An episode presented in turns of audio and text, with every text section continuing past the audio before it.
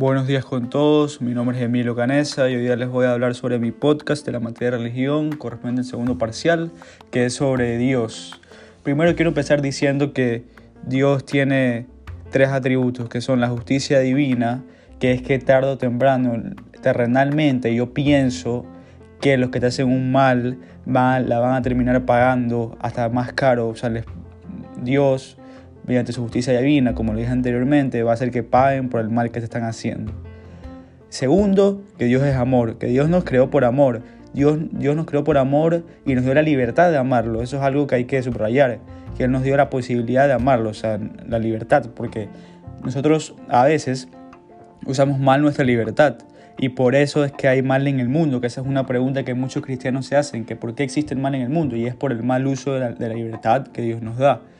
También hay que resaltar que Dios es misericordia, que Dios, o sea, Dios es misericordioso, que Dios perdona, que Dios siempre está para nosotros, pero hay que decir que nos perdona siempre, y cuando estemos arrepentidos en un 100%, o sea, que, los, que estemos arrepentidos de verdad, que, que, que tengamos un, un, examen de conciencia, que sabemos que no lo vamos a volver a hacer, ahí Dios nos va a perdonar.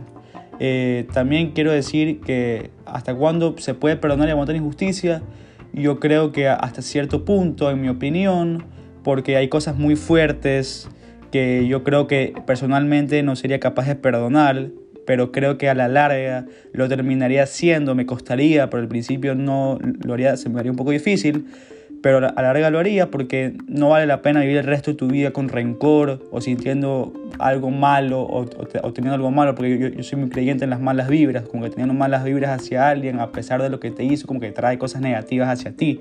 Me parece que, que es algo malo y, que a la larga yo personalmente lo terminaría perdonando. Y también cómo se aplica todo esto en la vida, bueno, me, parece que eh, de, de, una buena manera, porque si, si, si amamos como, como debe ser, somos misericordiosos como debe ser, eh, Dios va a tomar muy en cuenta eso, porque para poder llegar al cielo no se, no se trata solo de cumplir los mandamientos y ya, sino de, de, ir, de ir más allá, de tener una vida recta, de ayudar a los demás, así como Dios, de querer a los demás, que nos vemos unos, a los, unos a los otros como Dios siempre quiso, el, estar al servicio del, del resto. Así vamos a alcanzar nuestra meta, que es estar en el cielo con nuestros familiares y con Dios, obviamente, y eternamente. Porque si no lo hacemos, nos va a pasar como la mujer de la carta del más allá, que podemos ver cómo ella sufría, ella quería que se acabe todo ahí en el infierno, o sea, ahí solo hay maldad.